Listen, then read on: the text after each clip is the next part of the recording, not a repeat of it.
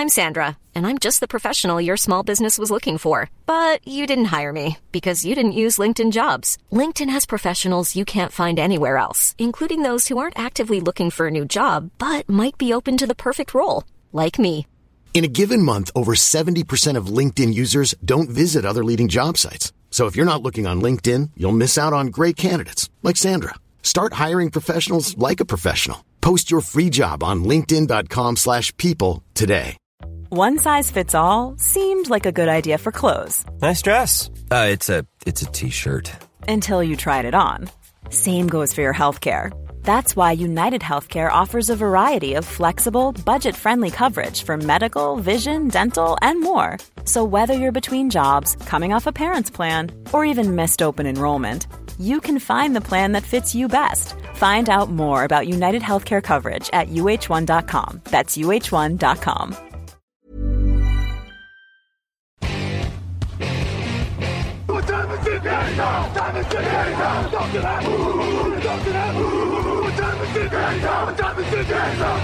Hello, hello, bonjour et bienvenue à tous dans la suite de la présentation de la saison NFL 2023 euh, en audio avec TD Actu. Bonjour à Grégory Richard Bonjour messieurs, bonjour à tous. et bonjour à Jean-Michel Boujard. Eh bonjour tout le monde, ça va? Ça va très bien, Jean-Michel. On continue de remonter le classement et on file du côté de Cleveland aujourd'hui avec la deuxième saison du projet de Sean Watson. L'an dernier, 7 victoires, 10 défaites. Une année débutée par euh, Jacoby Brissett, terminée par Deshaun Watson. Le bilan, euh, parce qu'il y a le bilan de 7-10 officiel, mais il y a le bilan Watson qui était de 3 victoires, 3 défaites, qui est presque tout aussi important. Euh, du côté des transactions, on a fait venir Elijah Moore, Marquis Goodwin, Jordan, Jordan Akins, pardon, je vais y arriver, Colby Gossett, Wes Martin. En défense, on a fait venir Ogbonia Okoronkwo, Dalvin Thompson, Maurice Hurst, Tristan Hill, Mike Ford, Juan Thornhill et Ronnie McLeod. On a drafté un avec Cedric Tillman notamment. Euh, on a perdu Jacoby Brissett, on en parlait, Carrie Munt, Ernest Johnson, Jadevon Clooney, Chase Winovich, Taven Bryan, Dion Jones et John Johnson. Est-ce que sur le papier, messieurs, dans cette deuxième année euh, du projet de Sean Watson, qui va maintenant donc tout débuter, hein, il n'y a, plus de, euh, de, de suspension ou quoi que ce soit pour lui, est-ce qu'on est sur potentiellement une équipe surprise de la saison? Jean-Michel Ah oui, c'est fort possible. Et comme tu le dis, Deshaun Watson, il va débuter. Donc ça veut dire quoi? Ça veut dire déjà qu'il a eu toute l'intersaison pour le playbook, pour les automatismes avec euh, ses coéquipiers, etc. Ce qu'il n'avait pas eu l'année dernière. Donc du coup, on l'a quand même vu, Deshaun Watson. Alors ok, on connaît le hors-terrain, mais sur le terrain, on l'a vu avec Houston, c'est quand même un sacré quarterback. Donc là, toute une intersaison à apprendre le playbook, à faire les jeux, à avoir des automatismes, etc. Ça va te changer une saison. hein. On, remet en contexte d'ailleurs, Watson il a 27 ans, hein, euh, parce qu'on s'est un peu perdu dans toutes ces histoires et le temps d'arrêt, etc. Et alors il a, joué l'an dernier, mais sinon il n'avait pas joué depuis 2020. Euh, donc c'est la première fois qu'il va débuter une saison depuis 2020.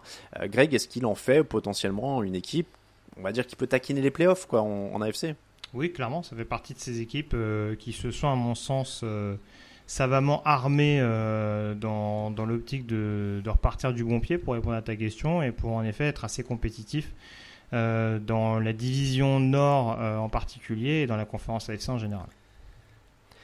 Quel est le plus gros point fort de cette équipe? Parce que j'ai l'impression qu'il y en a quand même pas mal. Euh, moi j'ai une, une bonne liste. C'est quoi le plus gros pour toi Jean-Michel? Ah, pour moi, bah, comme tu dis, il y en a plusieurs, mais pour moi, le plus gros, c'est quand même la ligne défensive où tu as Miles Garrett. Voilà, Miles Garrett, c'est un phénomène, c'est quelqu'un qui te change les matchs. Il a fait 16 sacs en 2021, 16 sacs en 2022. Je veux dire, c'est un monstre. Et en plus, à cette intersaison, il est entouré de Dalvin Tomlinson, qui est plutôt un bon défensif tackle, et de Zadarius Smith, qui est lui aussi un très bon pass rusher. Donc, cette ligne défensive menée par Miles Garrett, rien que ça, déjà, ça va t'assurer, alors je vais des victoires, peut-être que je prends un raccourci un peu rapide, mais ça t'assure de la qualité.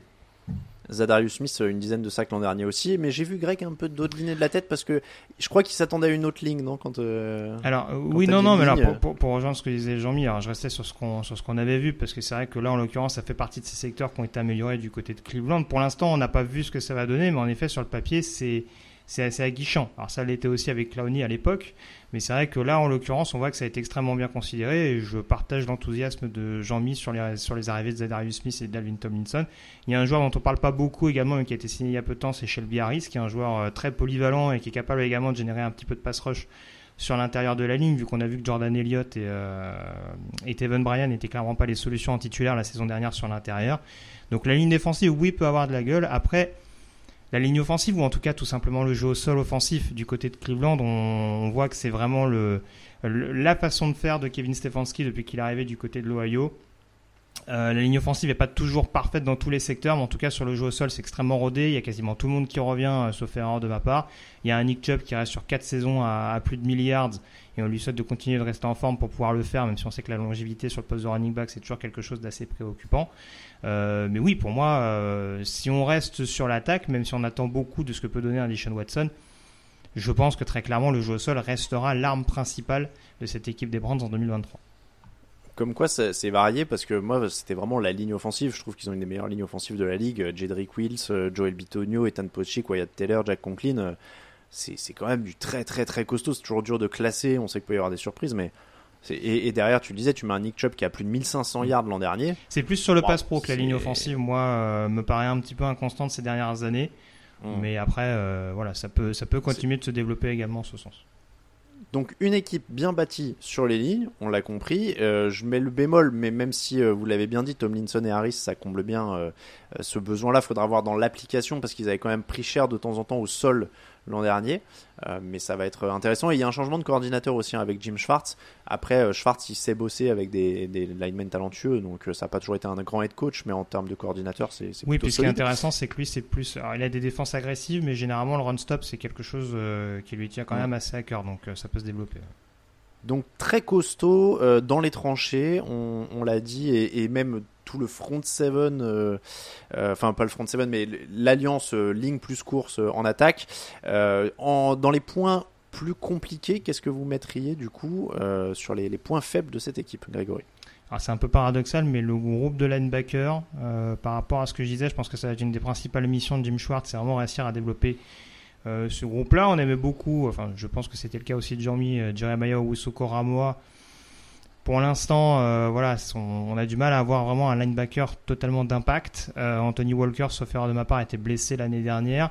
Après, on est plus sur des joueurs de complément, donc c'est vrai que voilà, même si on a enfin développé, enfin apporté en tout cas un peu plus de talent brut euh, sur l'intérieur de la ligne défensive, va quand même falloir faire attention sur ce poste de linebacker ou que ce soit sur le run stop ou même peut-être d'un point de vue couverture il va falloir quand même être un petit peu, être un petit peu vigilant dans la division qui est, qui est la leur, où on va quand même avoir tendance peut-être à loucher un peu vers les, vers les tight ends euh, et les running backs. Donc, euh, donc c'est plus dans ce secteur-là que mes principales zones d'inquiétude. Je parlais du pass pro aussi tout à l'heure sur la, sur la O-line, mais c'est peut-être plus dans ce secteur-là que mes inquiétudes se, se centralisent.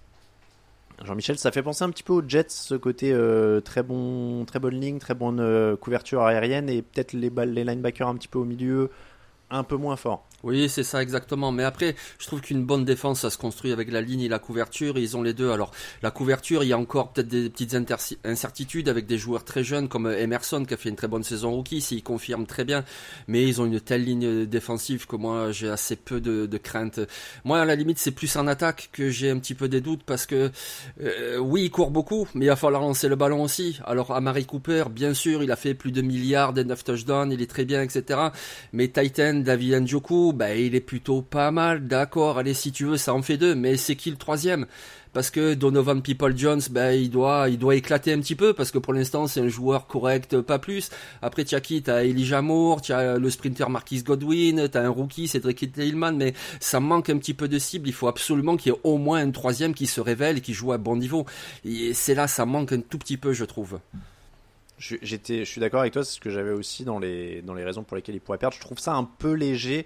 Euh, Cooper, il a jamais dépassé les 1200 yards, ce qui est déjà bien, mais il a tendance à disparaître un peu dans les grosses échéances et au fil des saisons. Euh, donc, je suis pas hyper convaincu par le profil en général. People Jones, il progresse. Donc, euh, on peut espérer, comme tu disais, qu'il explose, mais je suis exactement, pour le coup, je suis vraiment totalement d'accord avec toi sur le fait que il faut qu'il y en ait un qui explose, surtout si on rapporte au contexte, c'est-à-dire tu es dans la conférence AFC et tu as des espoirs. Euh, quand tu vois les, les armadas euh, Bills, Dolphins, euh, Chiefs, Bengals, etc. Enfin, tu vois, Bengals, tu prends, tu prends comment dire, ah, j'ai un trou sur le nom du, du receveur numéro 1, je sais pas pourquoi. Marquez. Jamar Chase, merci beaucoup. Euh, tu prends Chase ou Higgins, c'est déjà deux joueurs que je prends au-dessus de n'importe quel joueur euh, des Brands. C'est-à-dire que Higgins, qui est numéro 2 à, Cincinnati, je le prends au-dessus de même d'Amari Cooper, tu vois. Dans ces cas-là.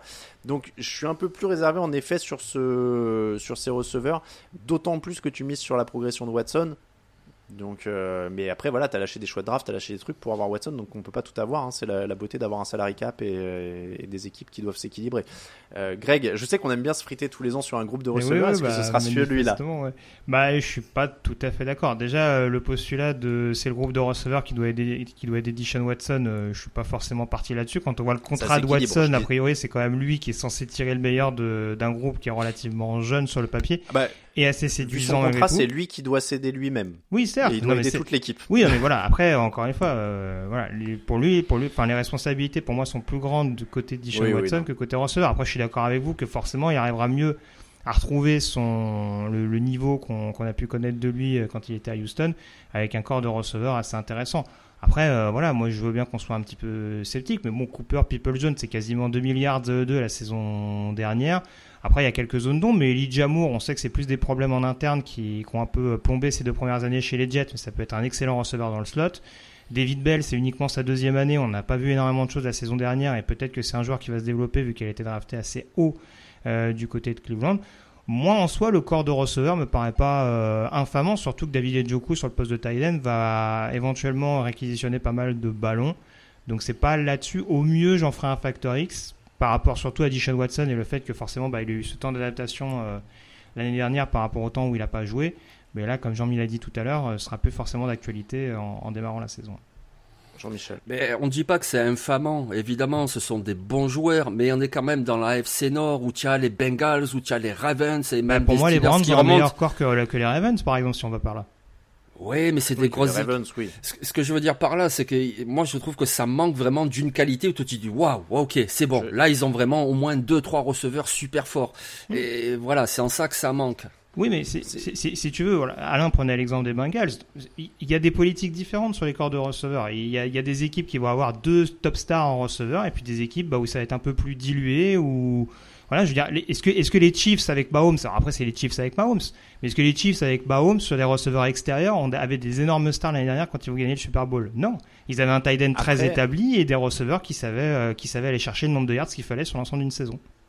Après, Greg, je, je, pense que là aussi où on diffère, et c'est pour ça aussi qu'on se, on juge aussi par rapport au contexte, c'est-à-dire qu'on donne ça comme un point faible pour une équipe qui a des très gros points bien forts. Sûr, bien sûr. C'est pour ça, je, pour ça que je dis qu'au mieux pour moi c'est un facteur X, mais voilà, c'est juste, euh, voilà, je, je reconceptualisais juste le, le propos mais clairement, euh, comme, euh, comme euh, Jean-Michel, je trouve pas non plus que ce soit. C'est pas du tout un des pires groupes de receveurs de la ligue. Hein, mm. Attention, c'est mais c'est un point faible relatif par rapport à leurs autres qualités aussi et à la conférence. Là, on commence à juger sur des équipes qui ont des prétentions et, là-dessus, en se basant là-dessus, voilà, t'es es un petit peu limité. Mais après, c'est ce qu'on disait aussi, et je pense que Jean-Mi, tu me dis si je me trompe, hein, mais c'est ce qu'on disait tous les deux, c'est que si Peoples Jones ou Moore fait une bonne saison, pas de, il y, a, pas de souci. Hein, ça peut, il euh, y, y, a un ensemble qui est très cohérent avec le jeu au sol, avec euh, voilà. Euh, mais voilà, comparé aux autres qualités de l'équipe, clairement c'est le, petit point faible, mais ça reste. tu vois, c'est pas les receveurs des Colts l'an dernier, par exemple.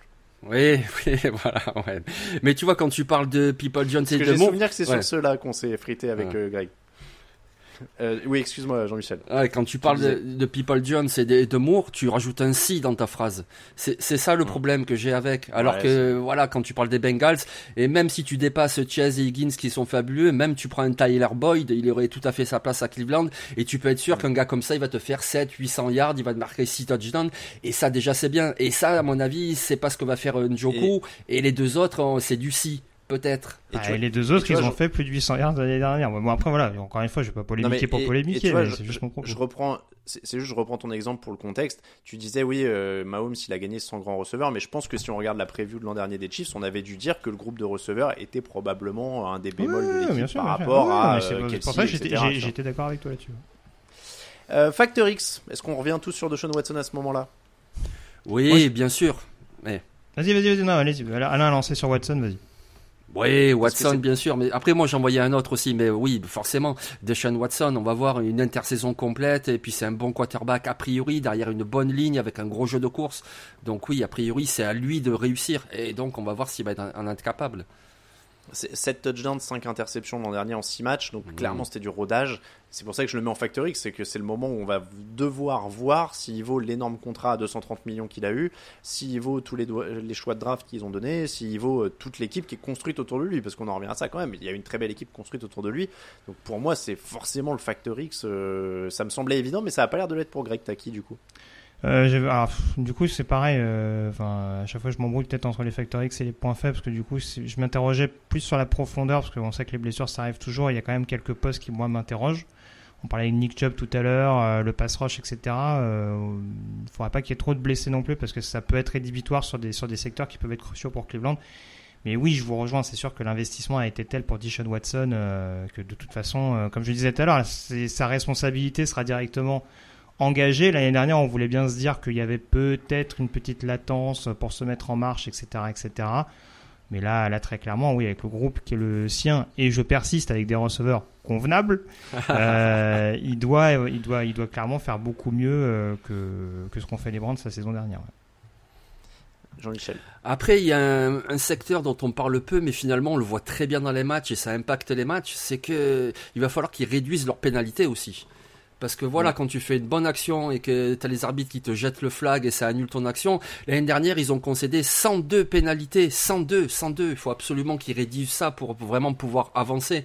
Donc euh, voilà, un peu plus de discipline en 2023, euh, c'est un des facteurs X, je pense. Le calendrier, on a beaucoup parlé d'eux, c'est un hasard, j'avais pas fait exprès, mais ils commencent contre les Bengals, justement. Euh, ensuite, ils joueront les Steelers, les Titans, les Ravens, ils se reposeront dès la semaine 5. Euh, direction ensuite un match contre San Francisco chez, à Cleveland, pardon. Euh, ensuite, ils joueront les Colts, les Seahawks, les Cardinals, les Ravens, les Steelers, les Broncos, les Rams, les Jaguars, les Bears, les Texans, les Jets et les Bengals. Ils terminent comme ils ont commencé avec Cincinnati. Ça va être euh, des belles affiches, hein, ça pour le, pour le coup. Pas facile parce qu'il y a Cincinnati quand même qui est le favori de cette division. Maintenant, les Bengals se sont établis hein, depuis deux ans euh, avec, euh, avec Joe Bureau. Pour le reste du calendrier, il y a quand même pas mal de choses qui sont prenables. Qu'est-ce qui, quel va être l'objectif de, Cleveland et surtout quel va être le pronostic Euh, Qui de vous deux est inspiré le premier par ce, ce prono? Moi, ça va être la même problématique que pour les Jets, c'est-à-dire qu'il y a un calendrier en effet intéressant, mais il y a une division qui est tellement relevée que j'ai du mal à aller au-dessus de 10. Donc, Moi j'ai 8 ou 9 aussi. Ouais. grand maximum 17, parce qu'encore une fois, je trouve qu'il y a quand même beaucoup de postes euh, qui ont été bien considérés.